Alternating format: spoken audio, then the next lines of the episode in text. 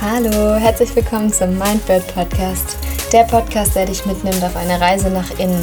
Mein Name ist Mikera Bau und ich freue mich so sehr, dass du hier bist und zu einer weiteren Folge reinhörst. Denn in diesem Podcast dreht sich alles um die Themen Achtsamkeit, mentale Gesundheit, Transformation, Psychologie, aber auch Spiritualität und Wissenschaft. Und du lernst hier vor allem, wie du dein rationales Denken auch mal wieder loslassen kannst und deine Gedanken und Emotionen selbst steuern kannst. Also wirklich vom Kopfkino ins Bauchgefühl.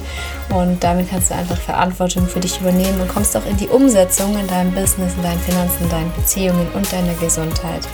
Und in der heutigen Folge darf ich wieder ein wunderschönes Interview mit dir teilen, mit der lieben Horea Okba Michael. Und ja, wir sprechen in dieser Folge vor allem über das Thema Founder Wellbeing, also alles, was sich rund um das Thema Mental Health, Mental Wellbeing dreht. Denn Horia ist ja tätig in einem Social Impact Fund, der Masawa, die sich ganz speziell auf das Thema Mental Health eben auch spezialisiert haben und auch genau in diesen Bereichen auch investieren.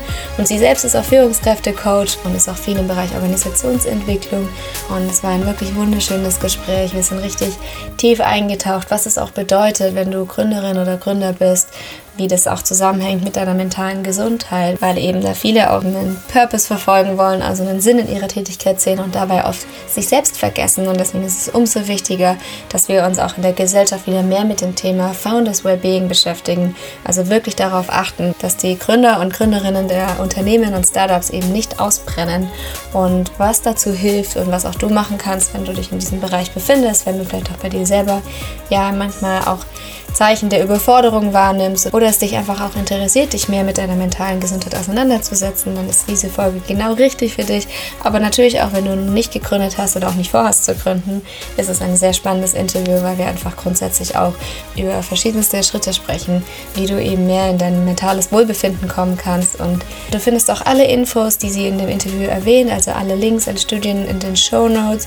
Und ja, jetzt geht's auch direkt los mit dieser Folge. Ganz viel Spaß beim Zuhören.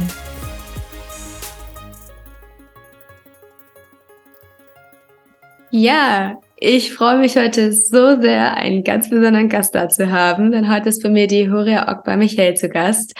Und zwar kennen wir uns von einer gemeinsamen Ausbildung. Wir haben eine Mindful Leadership Ausbildung zusammen gemacht bei Revolve und ja, wurden da auch in ein Team gemixt. Wir waren äh, zusammen Buddies und haben uns direkt von Sekunde eins an verstanden und auch daraus ist eine recht äh, schöne Freundschaft entstanden.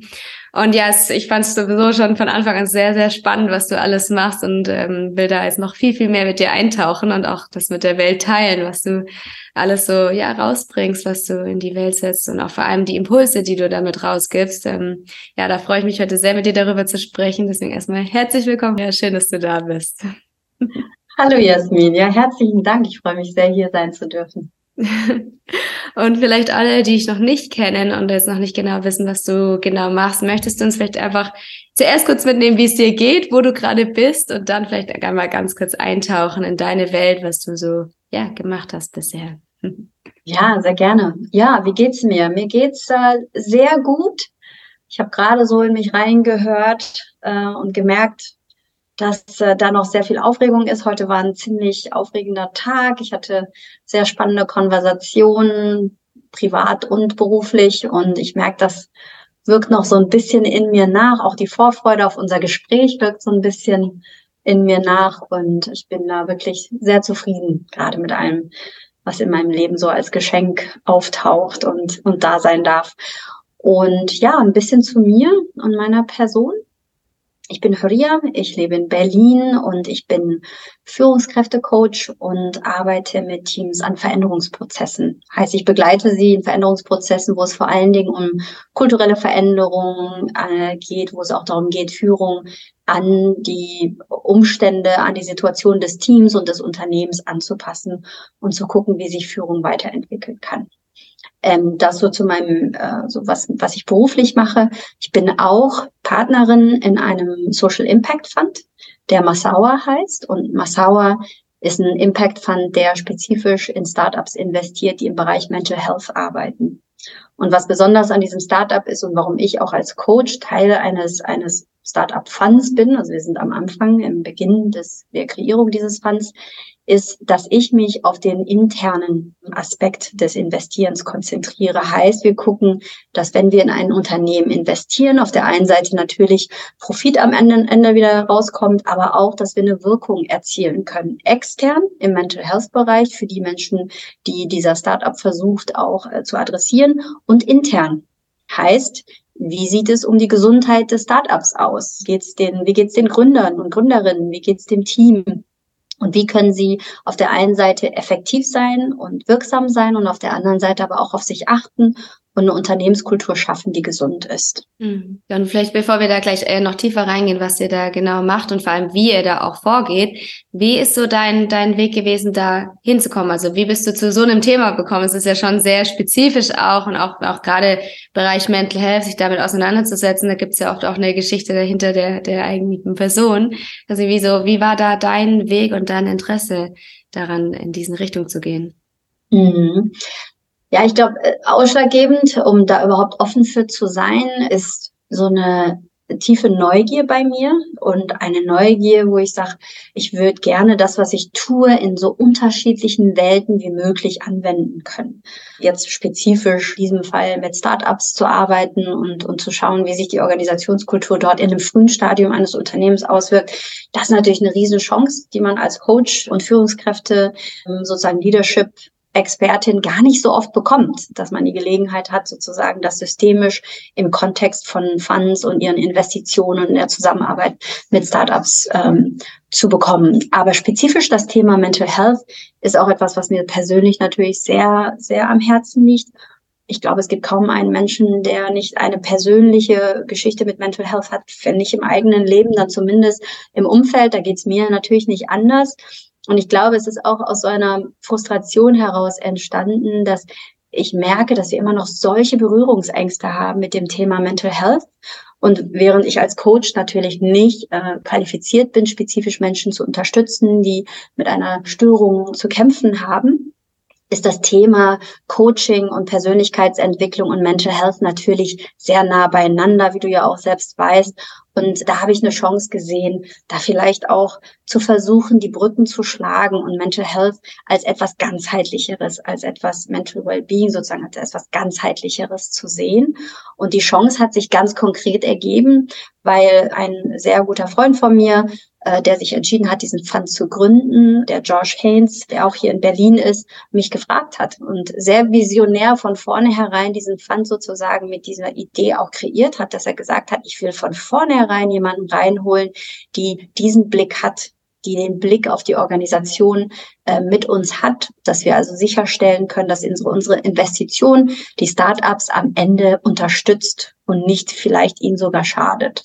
Mhm. Und ich glaube, das ist auch ein ganz, ganz springender Punkt. So vielleicht ist auch aus deiner Erfahrung und auch das, was ihr bei Mosawa auch so miterlebt, wir, wir sind ja schon jetzt in einer Gesellschaft, gerade auch was die Startup-Kultur anbelangt, wo es jetzt auch st schon stark in eine Richtung gelaufen ist, dass es immer mehr Startups gibt, die sehr viele Investitionen auch annehmen und dementsprechend aber auch vom ganz, ganz hohen Druck stehen, dem auch ge gerecht zu werden. Und da, darunter leidet ja sehr oft dann auch eben Mental Health, also dass die, die GründerInnen gar nicht mehr genau wissen, wie sie eigentlich mit sich selbst umgehen können und vor allem auch mit ihrer mentalen Gesundheit.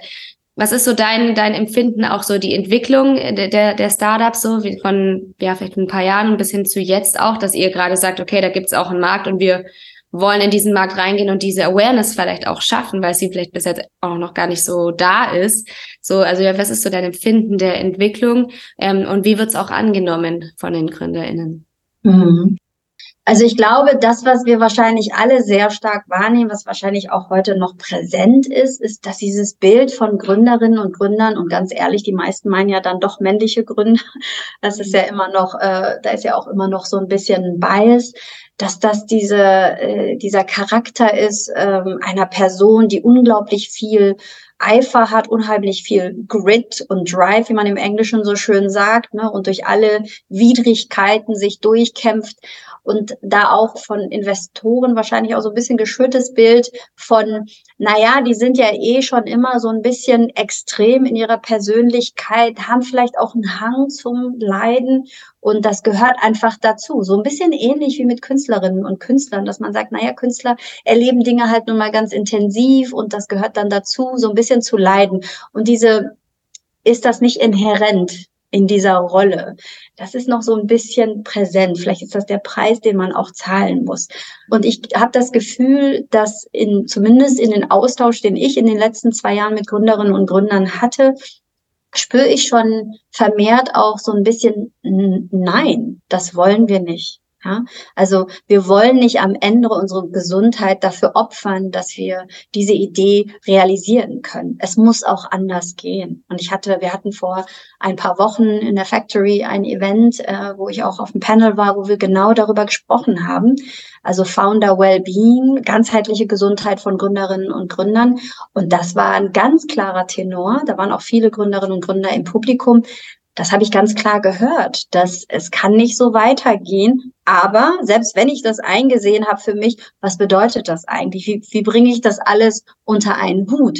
Weil wir können trotzdem nicht ignorieren, dass die Tatsache, wenn du dich entscheidest, ein Unternehmen zu gründen, von Idee, Exekution bis hin zu einem sozusagen viable, minimum viable Product zu haben und letztendlich auch ein Unternehmen, was überlebt in diesem Kontext, das ist eine enorm anstrengende Erfahrung.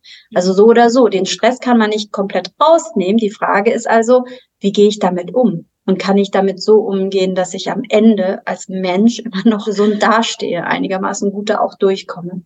Mhm.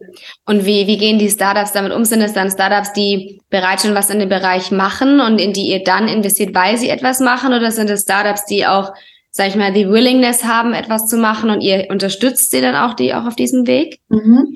Also ich würde sagen, wenn wir sozusagen im ersten Kontakt mit Gründerinnen und Gründern sind, dann ist natürlich die erste Frage erstmal die Business-Frage. Ne? Ist das ein, eine Idee, von der wir glauben, das kann sich auch durchsetzen? Dann ist die Frage, die zweite Frage, die Impact-Frage habt ihr den Ansporn, auch Wirkung zu erzielen im Mental Health Bereich, was ja auch nochmal ne, ne, sozusagen ein weiterer Anspruch darstellt. Und dann ist die dritte Frage, seid ihr willens, in diesem Prozess nach innen zu gucken und euer Inner Game sozusagen auch zu hinterfragen? Seid ihr euch bewusst, mhm. dass da ein Wachstum auf euch zukommt? Und ganz unweigerlich auch gewisse Blindspots ähm, sozusagen zum Licht bringen wird. Und das mhm. ist die Frage, die ich dann stelle im Due Diligence Prozess. Und ich würde sagen, also ich sage immer, es gibt eigentlich nur eine Red Flag, die ich auch meinen Kolleginnen und Kollegen im Team immer wieder signalisiere, ist, wenn ich da null Interesse sehe, wachsen zu wollen, mhm. dann ist das natürlich etwas, wo ich sage, da bin ich, da habe ich natürlich meine Zweifel. Ich habe noch keine Gründerin, keinen Gründer getroffen, die nicht willens sind, sich auf so ein Gespräch einzulassen. Selbst wenn sie es am Anfang nicht auf ihrem Radar hatten, denn die Konversation, die ich mit denen meistens führe innerhalb des Funds, das kennen die so gar nicht unbedingt. Also viele Gründerinnen und Gründer sagen, wow, so, so, eine, so eine Konversation hatten wir noch gar nicht, dass sich jemand da auf der anderen Seite, da wo der Geldgeber, die Geldgeberin sitzt, tatsächlich sich dafür interessiert, wie geht's dir mit dieser Erfahrung? Was hast du das Gefühl, wie du gerade wächst? Was glaubst du, was für eine Unterstützung nützlich wäre? Was wäre nicht nützlich? Das erwarten die gar nicht, dass sie so eine, so eine Konversation überhaupt führen. Insofern muss ich ganz ehrlich sagen, so sehr wir uns natürlich auch bewusst sind, dass da ein Machtgefälle ist. Ne? Das ist gar keine Frage, wenn man in der Position sitzt, dass man der oder diejenige ist mit dem Portemonnaie in der Hand da ergeben sich auch gewisse Dynamiken in der Konversation. Das muss man auch mit in Betracht ziehen. Aber grundsätzlich habe ich die Wahrnehmung, dass Gründerinnen und Gründer sehr dankbar sind mhm. dafür, dass man diese Perspektive reinbringt. Und du hast gerade gefragt, haben die da schon Vorerfahrung in diesem Bereich oder nicht? Das ist sehr unterschiedlich. Also es gibt Gründungsteams, die tatsächlich bereits selbst in einem Early Stage, also Pre-Seed Investment, bereits investiert haben in sich selbst. Ja, also wir, wir reden ja nun auch von Startups im Bereich Mental Health. Also da hat man es auch mit Menschen zu tun, die sich natürlich auch mit ihrer eigenen, mit ihrem eigenen Wohlbefinden schon bis zu einem bestimmten Grad auch auseinandergesetzt haben. Da hast du welche, die haben ihre eigenen Coaches, die haben auch schon mal äh, sozusagen Team-Retreats organisiert und facilitated von extern oder selbst auch facilitated, die sehr bewusst mit Kultur umgehen. Dann hast du aber auch welche, das ist relativ Neuland für sie. Ja? Und da ist es für mich sehr wichtig, dass man sozusagen das auch da bespricht und sie dort trifft, wo sie sind. Und dann gemeinsam erarbeitet, okay, ihr steht hier, wo wollt ihr hin? Und was wäre die beste Unterstützung auf dem Weg dahin? Und ich glaube, das ist auch so, was du gerade auch davor angesprochen hast, mit dieser Frage manchmal nur zu stellen, wie geht's dir eigentlich gerade damit? Und es ist also was mir auch aufgefallen ist, und ich kann ja auch aus eigener Erfahrung sprechen, und ich meine, ich beschäftige mich sehr viel mit Mindfulness und Mental Health Themen und bin aber auch gleichzeitig Gründerin und bemerke auch dort, obwohl ich diese Themen behandle, dass ich manchmal sage, ja, jetzt habe ich keine Zeit dafür oder jetzt, nee, jetzt ist zu viel los, jetzt kann ich keine zum Beispiel Meditation machen oder mir mal kurz die Freizeit nehmen oder dass wir selber im Team sagen so, ich bräuchte eigentlich mal wieder eine Pause. So, ja, es wird keiner kommen, wenn du sie dir nicht gibst. Und das finde ich dann so eine, eine, eine spannende ja, eine spannende Frage und einen spannenden Ansatz auch zu sagen, okay, die GründerInnen damit an die Hand zu nehmen, weil sie ganz oft, glaube ich, an diesem Punkt gar nicht sind. Erstens, weil ihnen keiner diese Frage stellt, wie es ihnen geht und sie selber sogar sowieso schon nicht. Und auch im Team einfach gar nicht merken, was da eigentlich gerade für ein emotionaler Ballast oder allgemein was da für, für eine Last eigentlich gerade auf ihnen lastet. Gerade wenn sie in so einer Wachstumsphase sind und gerade wenn es vielleicht auch äh, Startups sind, die irgendwie groß werden möchten. Und ja, da auch die Frage so, was ist so deine Erfahrung, wie wie gehen die GründerInnen damit um und an, an in welchen Stages sind sie auch ganz oft so mit, mit sich selber? Sind die dafür offen? Nehmen sie das dann auch an, das in, in den Alltag zu integrieren? Oder ist es schon eher so ein Prozess, mh, hm, ja, ich würde gerne mehr, aber geht eigentlich nicht so richtig? Naja, die Frage ist ja auch immer, äh, worüber redet man eigentlich im Sinne von, was die Veränderung letztendlich sein muss? Und ich kann mir vorstellen, dass äh, wenn man, selbst wenn man die Einsicht hat, da müsste ich jetzt eigentlich was ganz anders machen, dass es manchmal überwältigend sein kann zu sagen, okay, aber was muss ich denn jetzt alles ändern? Ich kann jetzt einfach nicht alles auf den Kopf stellen. Es wird einfach nie so sein, dass ich wirklich die Disziplin vielleicht aufbringe oder das Gefühl habe, ich kann mir die Zeit rausnehmen, um all diese Verhaltensveränderungen durchzuführen. Und da ist mein Ansatz auch als Coach, und wir coachen ja auch beide, ähm, ist immer erstmal unten anzufangen. Was ist sozusagen der nächste Schritt, den du gehen kannst? Wo drückt der Schuh am meisten? Wo kannst du die größte Erleichterung mit kleinen Schritten bereits bewirken? Weil die Erfahrung, die ich gemacht habe im Coaching auch von Führungskräften ist, wenn sie erstmal die Wirkung spüren von den ersten Schritten, die sie gehen, da mhm. eröffnet sich viel klarer dann das resonante Bild von, es kann auch anders sein und mhm. was ist der nächste Schritt, den ich da gehen kann? Man braucht ja auch erstmal die Kraft und den Mut und der lässt sich oft auch erst erzeugen mit einfachen ersten Schritten, die wir tun.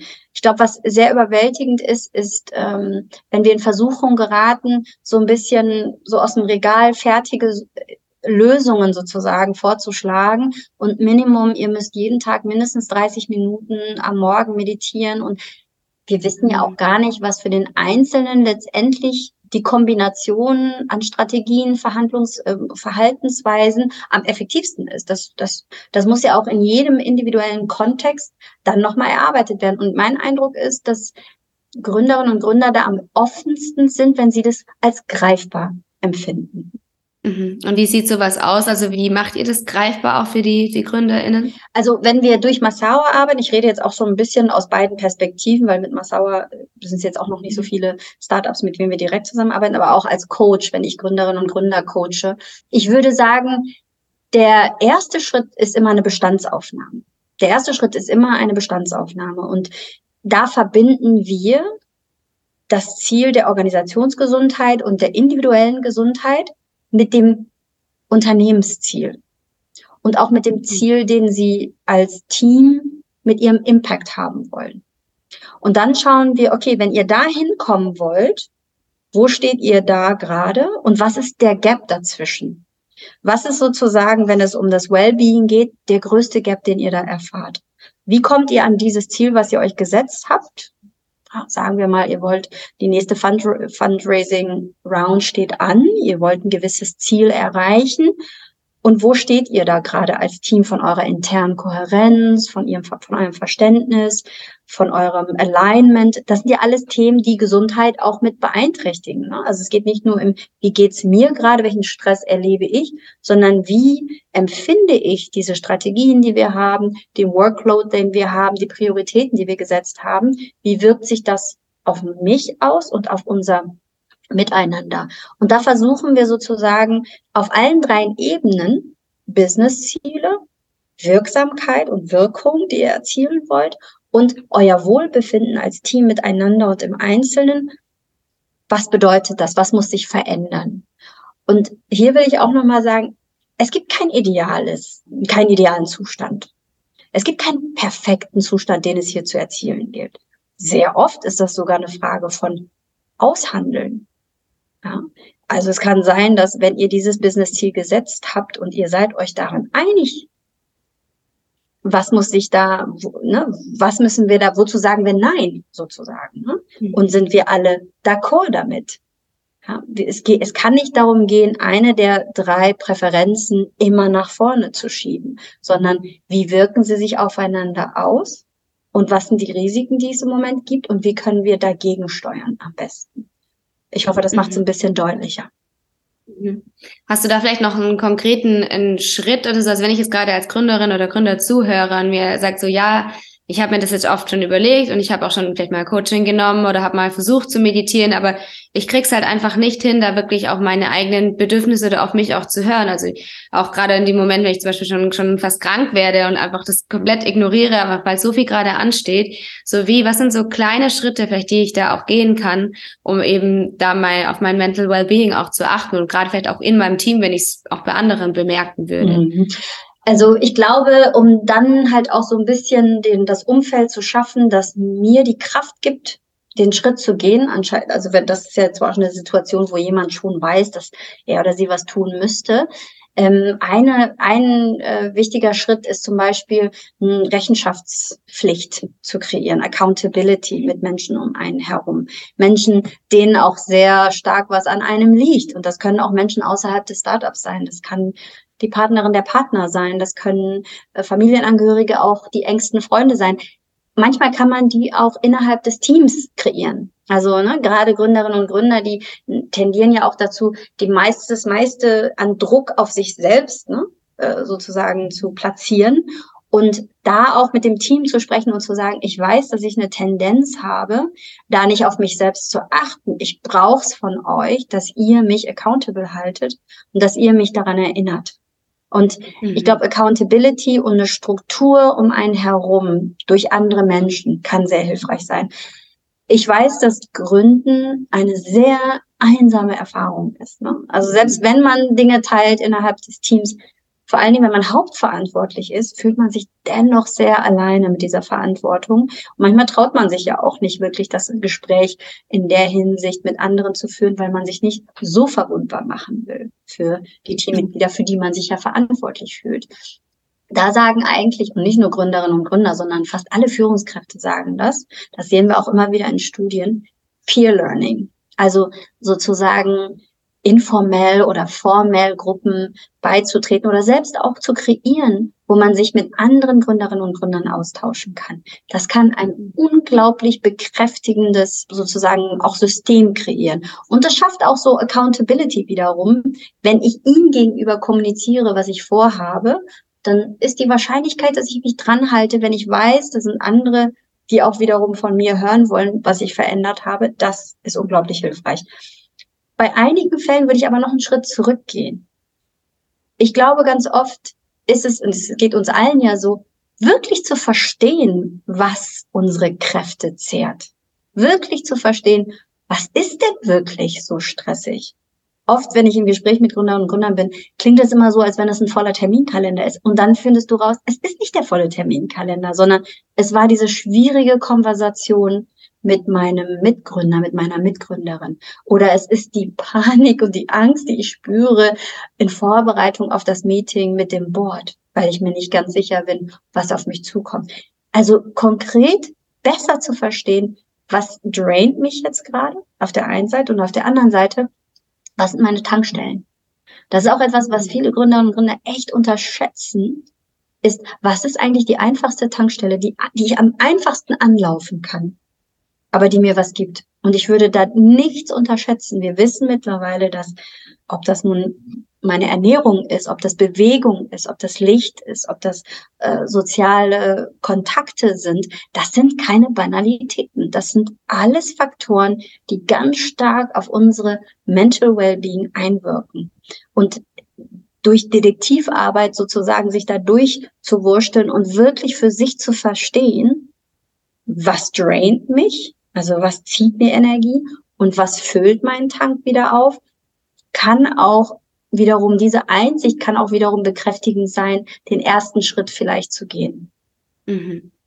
Und ich glaube, das ist auch so, so wichtig, also diese Energiegeber und ähm, Nehmer sich auch mal genauer anzuschauen. Und was du auch schon angesprochen hast gerade, ist eben auch diese, ja, das Gespräch zum Beispiel mit einem Co-Founder oder eben diese, diese Kommunikation. Und das ist auch etwas, was wir zum Beispiel hier gerade so stark auch lernen in, die, in diesem, in dieser Teamkonstellation. So auf der einen Seite Dinge auch auszusprechen und sie nicht einfach nur so immer wieder runterzuschlucken und vor allem halt auch so zu kommunizieren, dass man sich so auch so diese, also nicht um die andere Person anzugreifen, sondern einfach sagen so, hey, das belastet mich gerade oder es sind Ängste, die ich vielleicht auch mitbringen, weil gerade so eine Journey im Startup ist ja auch mit so viel Ängsten und so viel Unsicherheiten verbunden und ich glaube, das ist auch etwas, das hat ja jeder Mensch, das ist ja unabhängig auch von Startups, diese, okay, wie sieht's morgen aus? Wo, was, wie wird sich der, der Markt entwickeln? Wo werden wir hingehen? Also diese, diese ständige Angst und damit einfach auch ein bisschen offener umzugehen. Und ich glaube, da vielleicht auch da eine Frage an dich, so wie kann man damit offener um, umgehen? Weil ich glaube, das betrifft wirklich jeden, unabhängig von Startup oder nicht, so eben diese Ängste auch zu kommunizieren und dann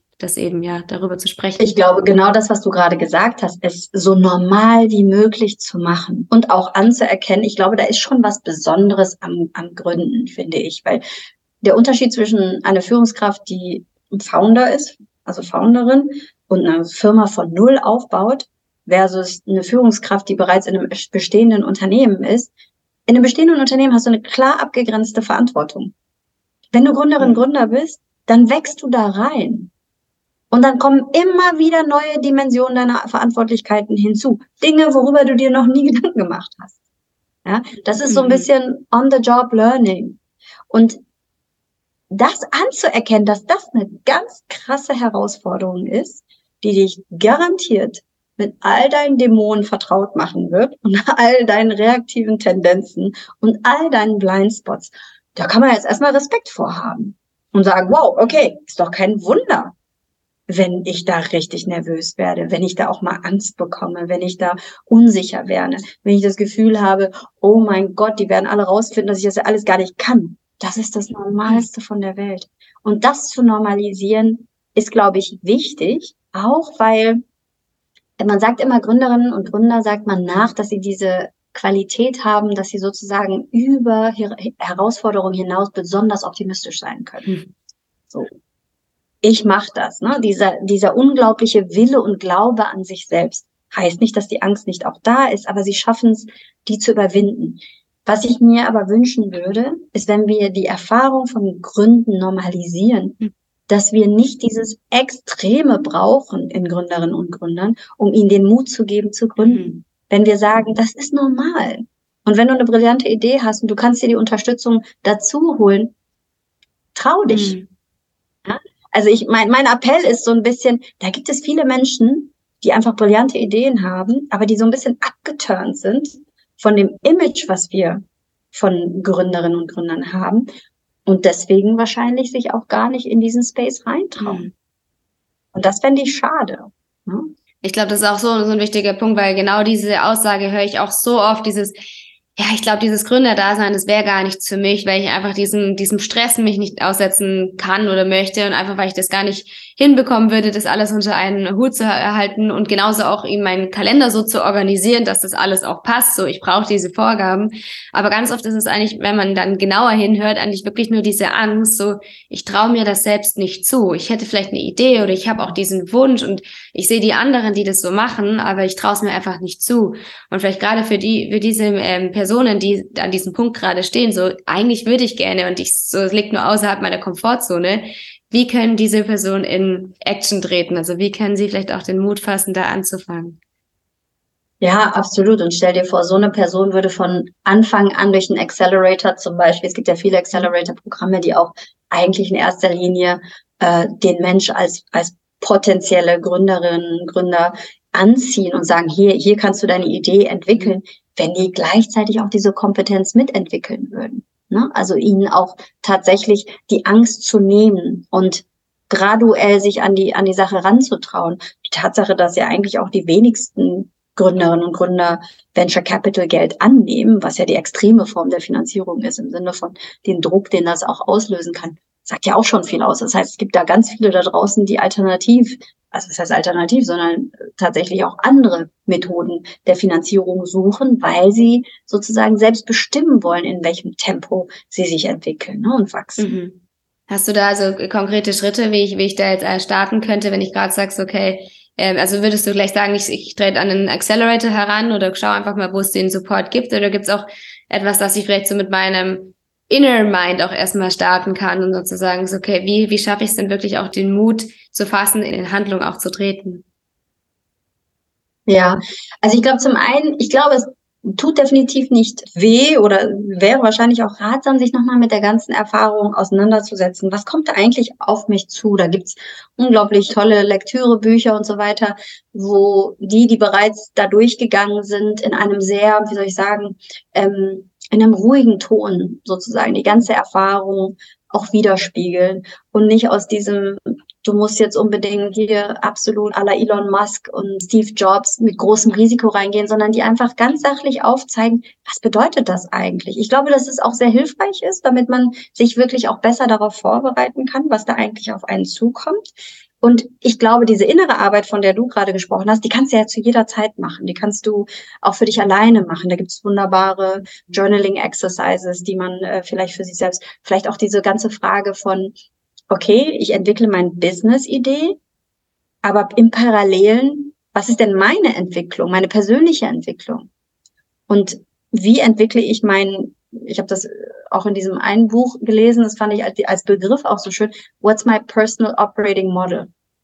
Ne? Also was ist sozusagen mein Modus operandi und wie soll der sich für mich entwickeln? am Ende des Jahres, wenn ich hier sozusagen diese Erfahrung am Ende des Jahres da stehe und zurückblicke, was möchte ich eigentlich für mich daraus gezogen haben? Wie möchte ich mich weiterentwickelt haben in diesem Prozess? Oder was möchte ich nicht, dass passiert? Die, dieses Bewusstsein dafür zu schaffen, ist, glaube ich, schon ein sehr großer erster Schritt. Accelerator, ja, wie gesagt, da gibt es natürlich unheimlich viele. Ich habe das Gefühl, noch sehr wenige davon richten sich auch tatsächlich auf die Frage aus, was passiert in dir, was ist so deine Inner Journey. Aber es gibt da immer mehr. Es gibt da wunderbare Kollegen, zwei, die zum Beispiel Founder Wellbeing im Programm von Acceleratoren auch anbieten. Es ist ganz toll, so eine Chance zu haben, sich direkt am Anfang sozusagen an so einem Workshop teilnehmen zu können, weil das einen Rahmen gibt, weil es ein, sozusagen ein Framework, ein Mental Model einem zur Verfügung stellt, den man auch gleichzeitig erleben kann. Also sowas würde ich auf jeden Fall empfehlen. Mhm. Und genau da ist auch die, äh, weil wir es auch gerade schon dieses Founder Wellbeing, was du gerade angesprochen hast, da habe ich auch mit neulich mit einem befreundeten Gründer gesprochen und der hat mich auch gemeint, was ihm so aufgefallen ist, dass die GründerInnen, auch wenn sie dann gestartet haben oder vielleicht auch dann den Mut auch geschafft, äh, gefasst haben und loszulegen, dass sie oft dann in diesen Strudel reinkommen und diesen, diese Journey vom Gründen an sich gar nicht mehr genießen können, weil sie auch nur noch in diesem Stressmodus sind, okay, es muss weitergehen, es muss weitergehen. Und gerade dadurch wird es immer, immer wichtiger, eben auch auf dieses Wellbeing zu achten. Hast du da auch nie die Erfahrung gemacht oder wie ist es vielleicht auch bei den GründerInnen, mit denen du schon gearbeitet hast, so dieses, bin ich wirklich präsent in dem, was ich mache und erlebe ich es mit oder hastle ich eigentlich nur vom, von einem Moment zum nächsten und äh, wie kann ich es vielleicht auch dadurch äh, ja verändern, auch das mehr zu genießen, diese, diese Journey? Mhm. Also ich glaube, das ist eine tiefer liegende Frage. Also, ich meine, das eine ist natürlich ne, die Praxis von Achtsamkeit, so ein bisschen den äh, das Tempo rausnehmen zu können. Du und ich, wir wissen auch, dass das eine Frage von Practice ist, also wirklich dranbleiben. Ich weiß, wie sehr ich damit kämpfe, auch meine Momente tatsächlich für mich auch zu respektieren. Aber ich glaube, da ist eine tiefer liegende Frage. Das habe ich auch in einer ähm, Studie, die kann ich auch nochmal im Link, vielleicht können wir die teilen. Ähm, da wurden Gründer und Gründerinnen gefragt, was ist der größte Stressfaktor? Und der größte Stressfaktor hat sich ergeben in dieser Studie, ist diese volle Identifizierung mit dem Business. Ne? Ich bin mein Business, mein Business bin ich. Hm. Und ich glaube, dass das ist vermutlich eine sehr, sehr tiefliegende sozusagen Quelle von, von Stress, weil daraus leitet sich halt alles ab. Jedes Mal, wenn es stressig wird, jedes Mal, wenn der Druck sich erhöht, was ist mein Runway? Kann ich meine Mitarbeiterinnen, meine Mitarbeiter halten? Wird meine Fundraising Round jetzt effektiv sein oder nicht? Was ist mit unserem Produkt? Äh, mein Developer kooperiert nicht so. Da gibt's ja so viele. Und wenn ich jedes Mal die Angst habe, dass wenn es scheitert, ich scheitere, also es mit mir als Person so eng verbunden ist, wie soll ich da überhaupt eine Distanz zu schaffen? Das ist unglaublich schwierig. Und ich weiß, ich sage hier etwas, was natürlich nicht besonders einfach zu erzielen ist, ein Gründer oder eine Gründerin zu sagen, oh, jetzt schafft mal da so ein bisschen Distanz zwischen euch und eurem Baby, was ihr hier geschaffen habt. Aber in der Tat, je enger mein Selbstbild damit verknüpft ist, umso ängstlicher bin ich natürlich für alles, was einen Rückschritt bedeuten könnte. Und weil es alles mit mir und meiner Identität komplett verflochten ist. Und ich glaube grundsätzlich sich die Frage zu stellen, was würde das eigentlich bedeuten? Was bedeutet es, wenn meine Identität nicht damit verbunden ist? Mhm. Was wird dadurch möglich? Welche Erlaubnis muss ich mir geben, damit das der Fall ist? Mhm. Das ist eine schwierige Frage. Ich, ich, mir ist das total bewusst. Aber ich glaube, dass bei allen sozusagen Daily Practice, die man sich angewöhnen kann, wenn man diese tiefer liegende Frage für sich nicht erörtert, mhm. dann wird es sehr schwierig. Ne? Ja. Und wie, wie kann, wie kann ein Gründer, eine Gründerin da ein bisschen mehr in die Distanz auch treten? Weil ich, also ich habe schon oft auch so gehört, auch gerade jetzt im, im anderen Beispiel, wenn ich dann irgendwie meditiere, dann bin ich nicht mehr äh, fokussiert auf meine Ziele, weil dann werde ich ja total antriebslos, war schon mal die Frage so. Und genau die, diese Sache, wenn ich mich dann eben nicht mehr so stark mit meinem Business identifiziere, wo ist dann die Motivation noch? Weil dann, dann ich, also könnte ich mir vorstellen, dass halt viele sich denken, okay, dann wird's mir ja egal, wenn ich diese Identifizierung ja. nicht mehr habe. Aber also erstens, wie schaffe ich diese Distanz? Und zweitens auch, wie, wie ist die Erklärung dahinter, dass diese Identifikation nicht dazu führt, dass man nicht mehr motiviert ist? Also da ist ja ganz klar auch ein Mindset, was es in Frage zu stellen gilt. Ne? Also wenn ich nicht in jedem Moment motiviert bin, dann bin ich ja eigentlich kein wirklicher Gründer, keine wirkliche Gründerin. Dann meine ich es ja nicht ernst als Coach würde ich das natürlich sofort hinterfragen und mit einem, sozusagen mit meiner Peaks, mit meiner Nadel in den Luftballon reinpieksen oder das zumindest hinterfragen. Weil ich denke, den Raum zu haben, sich selbst nochmal einen Schritt zurückzugehen. Ich würde einen Schritt zurückgehen und sagen, okay, was ist eigentlich wichtig in meinem Leben? In meinem kompletten mhm. Leben. Dass dies jetzt gerade das Aller, Allerwichtigste ist in meinem Leben, gar keine Frage. Was ist in fünf Jahren? Was ist in zehn Jahren? Wer sind die Menschen, die jetzt um mich herum sind, von denen ich gerne möchte, dass sie auch in fünf oder in zehn Jahren noch um mich herum sind? Ich glaube, das schafft auch nochmal wieder eine neue Perspektive zu sagen, okay, da ist ja noch mehr als dieses Business. Ne, das ist das eine, dass man halt sagt, mhm. okay, aber habe ich dem den Raum gegeben? Also den Blick etwas zu weiten und dadurch sich auch die Erlaubnis zu geben. Es ist wichtig, sich auch anderen Dingen zu widmen im Leben, die wichtigen Beziehungen im Leben, die wiederum mhm. natürlich meine Fähigkeit, konzentriert bei meiner Arbeit zu sein, positiv bewirken werden. Das hört vielleicht der Gründer, die Gründerin in dem Moment nicht, aber diesen Schritt zurückzugehen und sagen, was ist wirklich wichtig? Was ist jetzt wichtig? Was ist in fünf Jahren wichtig? Was ist in zehn Jahren wichtig? Wer möchte ich sein, wenn ich zurückblicke? Worauf möchte ich stolz sein? Wer sind die wichtigen Menschen in mhm. meinem Leben? Welche Beziehungen habe ich? Ein Gründer, der sehr erfolgreich ist, seine zwei Startups gegründet hat, der hat zum Beispiel gesagt, stell dir vor, wenn du glaubst, dass du dein Startup, und du bist First-Time-Founder und diesen Startup so sehr liebst, stell dir vor, wie sehr du deinen zweiten Startup lieben wirst. Und das ist auch eine Art sozusagen Gründer, die sehr stark und glauben, das ist alles. Die meisten Gründerinnen und Gründer sind Serial Entrepreneurs. Selbst wenn sie erfolgreich sind und äh, mhm. ihr Baby sozusagen exiten aus ihrem Startup, vielleicht sogar ein IPO letztendlich erfolgreich geschafft haben, es kribbelt und sie wollen das nächste Projekt angehen. Wenn dem so ist, kann ich mein zweites Baby genauso lieben wie mein erstes mhm. Baby. Und was brauche ich an nachhaltiger ja. Energie, um überhaupt zu meinem zweiten zu kommen? Die meisten denken natürlich, wenn sie mitten im ersten sind, nicht daran. Aber diese Fähigkeit zu besitzen, auch langfristig über mein Leben nachzudenken und was ich dafür an Kräften brauche, habe ich die Erfahrung gemacht, das macht schon oft sehr schnell Klick bei Gründerinnen und Gründern. Und auch dazu, weil du hast jetzt auch gesagt, so wenn ich eben stark identifiziert bin und auch, auch dieses Gefühl habe, so wenn das Business scheitert, dann scheitere ich und auch gerade diese, diese Ängste oder Gedanken, kann ich meine Mitarbeitenden noch bezahlen? Kann ich irgendwie, ja, äh, ist einfach das Budget noch da oder wie, wie sieht's aus, wenn es mal, wenn mal schwierigere Zeiten kommen? Und jetzt sind wir ja schon auch in einem, wir merken es ja im Startup-Markt auch in einer, in einer gerade sehr schwankenden Zeit, würde ich sagen. Und es betrifft auch viele GründerInnen, die ich so jetzt aus meinem Umfeld kenne, dass einfach der Markt gerade auch sehr instabil ist und unsicher. Wie kann ich da als Gründerin damit umgehen, wenn, wenn eben Phasen kommen, in denen es vielleicht einfach auch mal mühsam wird, in denen es anstrengend wird und dieses Vertrauen nicht zu verlieren, hey, irgendwann wird es auch wieder mhm. einfacher werden oder vielleicht sogar der, der Punkt kommt, hey, ich muss damit vielleicht auch aufhören. So, wie kann ich da mit meinem eigenen mhm. Mental State auch so umgehen, dass ich da eben auch nicht mich selber irgendwie drin verliere oder drin aufgebe. Mhm. Also ich glaube, äh, was ja Krisen manchmal auch Positives mitbringen, ist diesen extremen Fokus. Mhm. Und wenn du merkst, dass es, ne, gerade die Konkurrenz ist enorm, Finanzmittel strömen nicht mehr so sehr, ähm, hat ja auch viele Startups wirklich gezwungen, sich zu konzentrieren und zu fokussieren auf das, was wesentlich ist. Mhm. And then you hunker down. Also dann bleibt man wirklich in dem Fokus. Ich glaube, die sind auch da wieder, ne? So, was ist jetzt eigentlich ganz besonders wichtig? Also man kommt ja nicht sofort an den Punkt, wo man sagt, ah, das wird alles nichts mehr.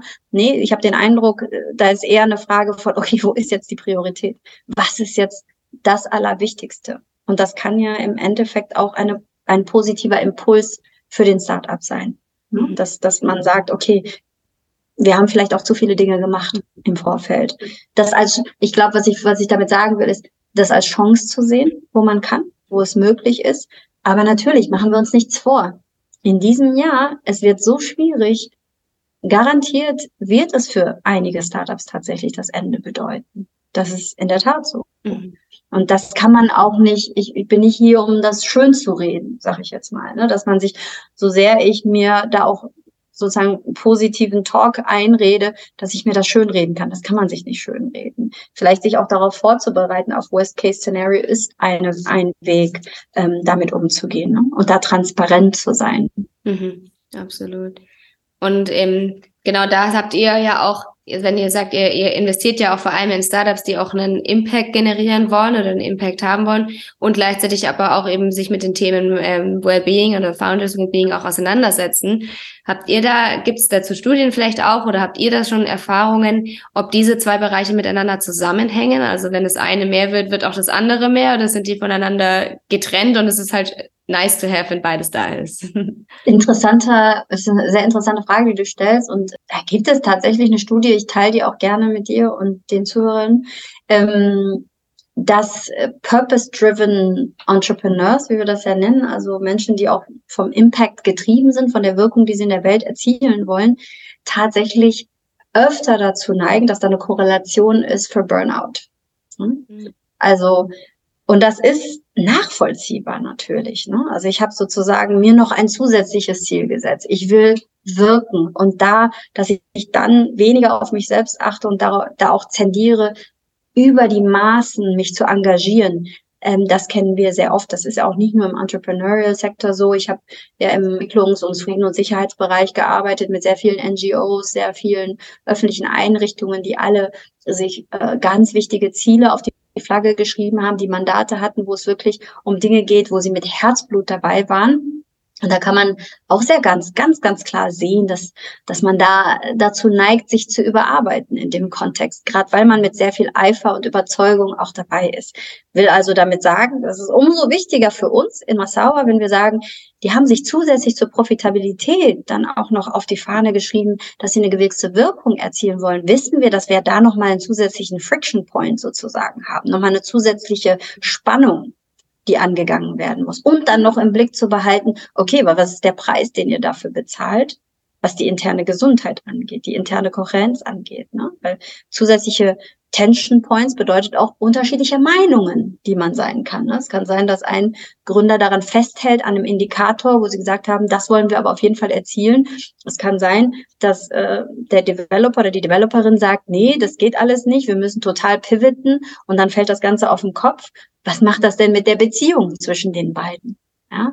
Und wenn zwei Gründer, Gründerinnen, die Co-Founder sind, in so einem Clinch sind, kannst du aber ganz sicher davon ausgehen, dass das sich sehr schnell durch die komplette Firma oder durch die komplette, das komplette Unternehmen sozusagen durchsickert. Viel schneller als in einer größeren Organisation, wo das viel diffuser sein kann. Und da, da, das ist genau das, was ich meinte mit, wir wollen das alles auf dem Schirm haben. Wir wollen mit ihnen nicht in, in so einem Silo-Mentalität mit ihnen reden. Ich rede nur über euer Wohlbefinden. Meine Kollegin Lillian redet nur über Impact und meine Kollegin Lakshmi redet nur über Business. Das ist Quatsch, weil diese Dinge wirklich aufeinander wirken. Ja.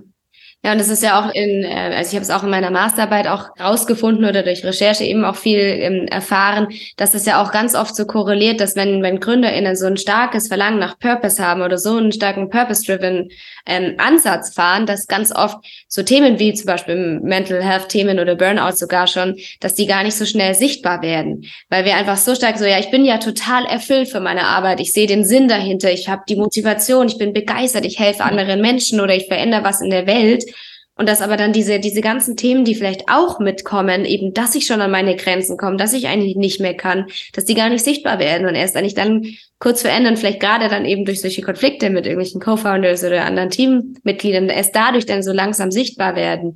So habt ihr da irgendwie eine Strategie oder etwas, wo ihr praktisch das auch überblicken könnt, so ob an in welchem ähm, Stage ein Gründer oder Gründerin gerade sich befindet, gerade wenn es eben so viel dem Themen Purpose und äh, Purpose-Driven zusammenhängt? Also wir hinterfragen das, indem wir, wir haben einen Fragebogen, den wir die Gründerinnen und Gründer bitten auszufüllen.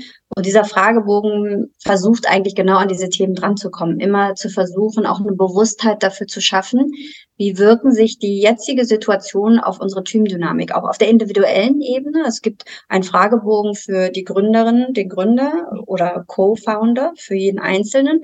Und dann gibt es einen Fragebogen, ähm, der für das komplette Team ist. Und da fragen wir sechs verschiedene Dimensionen ab.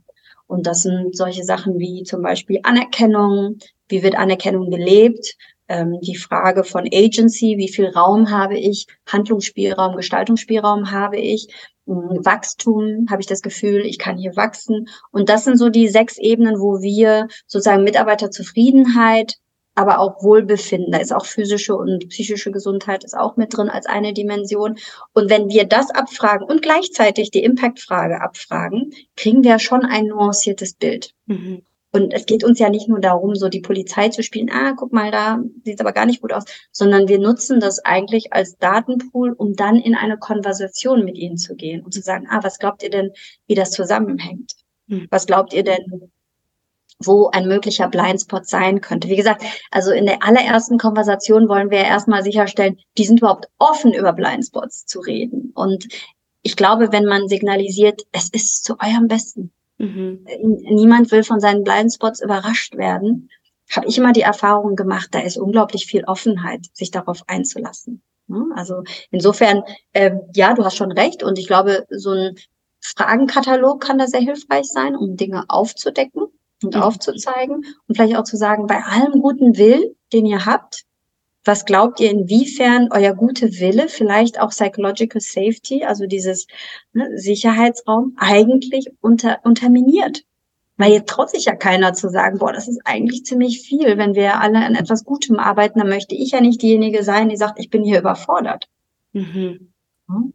Ja, und habt irgendwie, wie macht ihr das da gerade so, was diese offene Kommunikation auch angeht? Weil es ist ja ganz oft so, jetzt so offen zu kommunizieren und eben da so sich ehrlich auch mal mitzuteilen oder auch ehrlich mal Dinge anzusprechen. Das ist ja schon auch ganz oft eine sehr große Hürde für viele GründerInnen. So gibt's da irgendwie vielleicht auch eine Art von Training oder auch etwas, wie ich jetzt als, als Gründerin vielleicht auch eben anfangen könnte, da mehr in diese Kommunikation zu treten? Habt ihr da? Also, ja, also wir machen keine Trainings per se, zumindest nicht jetzt. Ich meine, das ist vielleicht nochmal ja. anders, wenn wir tatsächlich 30, 40 Gründerinnen, äh, Gründer in unserem Portfolio haben. Aber im Moment nicht. Also das heißt, das, was wir nutzen, sind Coaching-Konversationen, so wie du das ja. ja auch mit Einzelnen machst. Und das ist sozusagen immer im Gespräch. Und ich glaube, was es einfacher macht, Sachen, die man beobachtet, auch anzusprechen, ist, dass man die Menschen immer wieder zurückbringt zu dem, was sie sich selbst als Standard gesetzt haben. Also wir fragen ja am Anfang letztendlich auch das ab, was sie sagen, wer sie sein wollen, wer sie als Unternehmen sein wollen, von ihrer Kultur her sein wollen, was sind ihre Werte. Und wenn wir etwas beobachten, wo wir merken, uh, geht das denn in die Richtung gerade oder ist da vielleicht ein Widerspruch, ist es einfacher, um da auch eine Offenheit zu, äh, bei auf der anderen Seite so ein bisschen zu rauszukitzeln, ist zu sagen, guck mal, das habt ihr euch gesetzt als Ziel. Inwiefern ist da jetzt eine Überlappung und wo ist vielleicht auch ein Konflikt da? Der auch wiederum total verständlich ist. Ich möchte, ich habe noch nie eine Organisation erlebt, die ihre Werte hundertprozentig tatsächlich so lebt, ohne irgendwelche Spannungen. Die gibt es einfach nicht. Mhm. Ja, und das ist auch ein, ein, guter, guter Punkt mit diesen, äh, mit den Werten, weil ich glaube, gerade das ist ja auch etwas, was so oft auch in einem Startup oder allgemein auch über auseinandergeht, weil viele sich über ihre eigenen Werte gar nicht bewusst sind. Das heißt, wenn sie sich nicht bewusst sind, können sie natürlich auch nicht richtig reflektieren oder feststellen, wenn auch die Werte verletzt werden. Und ich glaube, das ist ein ganz großer Punkt, warum Konflikte dann auch entstehen, weil sie einfach merken, so, es passt mir gerade nicht, aber ich kann es nicht so richtig deuten. So, was ist da, da deine Erfahrung auch vielleicht ähm, mit dem Thema Werte? Das, ja. das ist richtig und äh, tatsächlich, es das heißt nicht, dass jeder Startup zu jedem Zeitpunkt tatsächlich das schon für sich klar kommuniziert hat. Ähm, wir haben das auch selbst bei sehr reflektierten Gründerinnen und Gründern, wo wir dann, oh, ähm, wir haben uns jetzt eigentlich gar nicht so bewusst, äh, wir fragen immer die Frage zum Beispiel, was ist für euch eine gesunde Organisation? Mhm. Und dann haben wir erstmal, uh, darüber haben wir jetzt gar nicht so groß nachgedacht. Vielleicht ist das der Begriff, der erstmal so ein bisschen verstutzt, aber das, das ist definitiv äh, der Fall. Aber weißt du, ich denke, wir erwarten gar nicht, dass diese Antworten alle da sind. Wir wissen ja schon, dass mit jeder Frage beginnt die Intervention ja schon. Und wenn du da sozusagen äh, eine Offenheit für kreiert hast, einen Raum geschaffen hat, dann entwickelt das ein Eigenleben. Mhm. Also wir sind davon überzeugt, selbst wenn unsere Konversation nie zu einer Investition führt. Also ne, die Due Diligence heißt ja nicht, dass es tatsächlich am Ende dann auch hundertprozentig alles so läuft, wie man sich das vorstellt. Erhoffen wir uns und sind wir auch ziemlich zuversichtlich, dass wir hoffentlich einen positiven Impuls gesetzt haben durch die Fragestellungen, die wir stellen. Mhm. Ja, absolut. Und wie, was würdest du sagen, so jetzt vielleicht auch aus, aus eurer Perspektive, so wie, wie ändert sich der Markt gerade oder hat sich der Markt auch vielleicht in den letzten Monaten und Jahren verändert ähm, was die Offenheit dieser Themen gegenüber angeht, weil es oft ja noch gesagt wird, ja, wir sind noch so am Anfang und es dauert alles noch und es gibt noch viel zu wenige, die sich damit auseinandersetzen. Und trotzdem merkt man ja schon immer mehr, dass auch das mehr stärker wird oder dass viele auch anfangen sagen, und wenn es nur eine Meditations-App ist, die ich jetzt starte, aber was ist so aus eurer Erfahrung, auch vielleicht auch von dem, wie Leute auf euch zukommen, so wie, wie verändert sich der Markt gerade? Also, wenn ich jetzt aus der Perspektive von Investoren äh, spreche, weil die haben ja auch einen Einfluss darauf, wie sich der Markt entwickelt und wie sich Gründerinnen und Gründer auch positionieren. Ähm, da habe ich schon den Eindruck, dass das immer normaler wird. Aber ne, wir sind noch weit davon entfernt, dass das Mainstream ist, weil ganz ehrlich, die meisten Funds haben einen ganz klaren Fokus. Also vor allen Dingen, wenn sie noch nicht mal Impact Funds sind, sondern tatsächlich, das ist ein finanzielles Instrument, um profitablen Gewinn zu machen. Schluss aus. Ich mhm. gehe auch nicht zu meiner Bank hin und sage, so, ähm, macht ihr jetzt noch zusätzlich äh, Gender Mainstreaming oder Founder Wellbeing oder sonst irgendwas. Das ist, da, da müssen wir uns nichts vormachen. Das ist für die schon ein großer Stretch. Ich habe das Gefühl, da, wo es interessant wurde, war auch zum Teil zum einen, weil Fund Gründerinnen und Gründer selbst Entrepreneurs waren, selbst Founder waren, da durchgegangen sind, selbst auch gekämpft haben mit großen Problemen und darüber viel offener reden. Also das ist ein Riesenschritt. Ne? Brad Feld ist ein sehr bekannter Investor, zum Beispiel aus den USA, der sehr explizit darüber redet. Das ist der Gründer von Techstars, das ist auch ein Accelerator. Die haben ein Modul spezifisch äh, zum Thema Mental Health für alle Gründerinnen und Gründer, die durch ihren Accelerator durchgehen.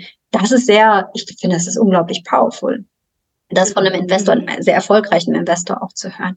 Das andere, was wir auch beobachtet haben, ist, dass das vor der Finanzkrise, muss man dazu sagen, für Investoren, um Zugang zu haben zu den besten Deals, heißt zu den besten Startups und Gründerinnen und Gründern, muss man natürlich auch etwas Attraktives bieten. Entweder man hat ganz spezifische Expertise in einem Bereich, ein super Netzwerk.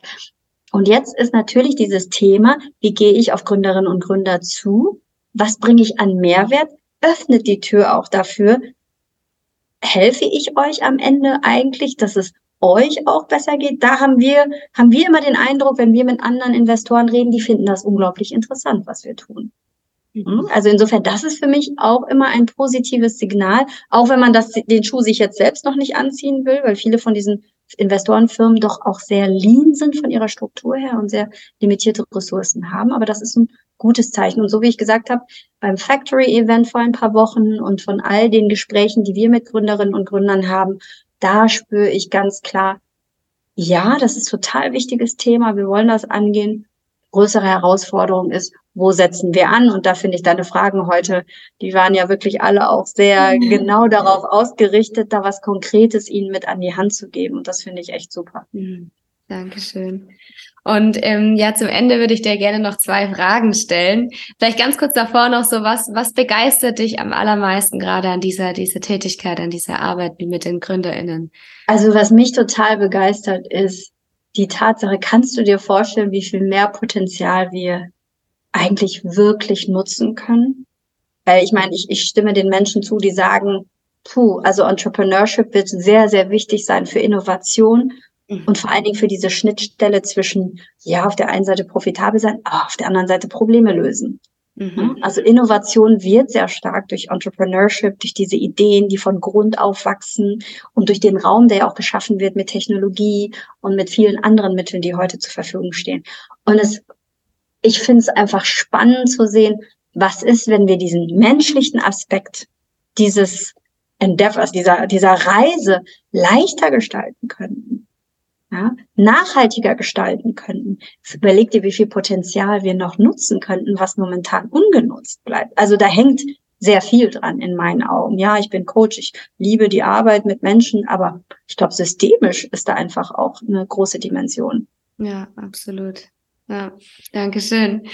Und äh, jetzt zu den, den Fragen. Wenn du dir vorstellst, dass du auf dein jüngeres Ich treffst, ähm, kannst selber sagen, vielleicht wie alt das jüngere Ich ist, das du dir gerade vorstellst. Ähm, was würdest du dir dann selbst gerne mit auf den Weg geben? Oh, also vor allen Dingen, wenn ich mein jüngeres Ich in meinen frühen Zwanzigern treffe, dann würde ich sagen, chill, entspann dich. es ist, äh, es ist erstmal wird's, äh, ist der Pfad, den du einschlägst, letztendlich es spielt keine Rolle. Ja, also was immer du tust, tust in dem Moment, wenn sich das richtig anfühlt. Und du hast jegliche Freiheit, dich wiederum anders zu entscheiden später. Also da den Druck so ein bisschen rauszunehmen. Ich glaube, das äh, und dann äh, würde ich meinem jüngeren Ich, gerade so direkt nach dem Abi, würde ich sagen, ja, du wolltest Psychologie studieren, das hat nicht geklappt damals irgendwie kommst du dann doch wieder zurück zu dem Thema. Also auch da wieder entspann dich, probier mal alles Mögliche aus und vertrau darauf, dass wenn es passieren soll, dann passiert es vielleicht in einer anderen Form. Mm, sehr schön, ja. Vielen Dank. Ich danke und, dir, Lisa. Und die letzte Frage, ähm, wenn du dir jetzt noch vorstellst, du triffst auf dein hundertjähriges Ich, also in die andere Richtung, was würdest du dann gerne von dir hören wollen, was andere durch dich gelernt haben? Oh, das ist eine schöne Frage. Ähm, ich glaube, das Allerwichtigste wäre mir eigentlich zu hören von meinem hundertjährigen Ich. Also du hast so viel Gutmütigkeit und Kindness versprüht, wie du nur konntest und hast Menschen dadurch, ja, auch irgendwo Hoffnung gegeben, dass, dass das möglich ist, dass das immer Teil deines Seins sein kann. Und ja, und du hast so vielen Menschen wie möglich geholfen, ihr Potenzial auszuschöpfen. Ich mhm. glaube, das, wenn ich das, wenn, wenn mein hundertjähriges Ich das zu mir sagt, kann ich ganz im Frieden sterben. ja, absolut. Unglaublich schön. Ja, vielen, vielen Dank. Und ich auch an der Stelle vielen Dank für alles, was du machst, für deine Arbeit. Und ich liebe es einfach wirklich, mich immer wieder mit dir zu unterhalten. Unsere Gespräche sind so, ja, so schön einfach, wo wir da immer eintauchen. Deswegen an der Stelle ein ganz, ganz großes Dankeschön. Oh, ich danke dir, Jasmin. Ich genieße das auch immer wieder mit dir und ich freue mich auch auf weiteren Austausch. Danke dir vielmals. Dankeschön. Vielen Dank. Ich hoffe, dir hat dieses Interview gefallen und du konntest viel daraus mitnehmen. Wie schon gesagt, du findest die ganzen Infos nochmal in den Show Notes und ja, lass mich auch gerne wissen, wie das Interview für dich war, was du mitgenommen hast, was es mit dir gemacht hat. Und wenn du auch sagst, ich möchte noch tiefer in dieses Thema eintauchen, dann melde dich sehr gerne bei mir. Wie wir auch im Gespräch schon gesagt haben, arbeite ich selbst ja auch sehr viel in diesem Bereich. Das setzt mich sehr viel mit dem Thema Founder Wellbeing, vor allem in Kombination mit Mindfulness auseinander, also mit dem Thema Achtsamkeit. Heißt, wenn dich dieses Thema interessiert, wenn du da tiefer eintauchen möchtest, dann schreib mir gerne, melde dich bei mir oder auch bei Hörea. Du findest ihre Kontaktdaten auch in den Show Notes. Und ja, ich wünsche dir an dieser Stelle erstmal wieder einen wunderschönen Tag oder wunderschönen Abend, ganz egal, wie viel Uhr es gerade bei dir ist. Und wir hören uns dann schon ganz bald wieder hier im Mindbird Podcast. Bis dann, deine Jasmin.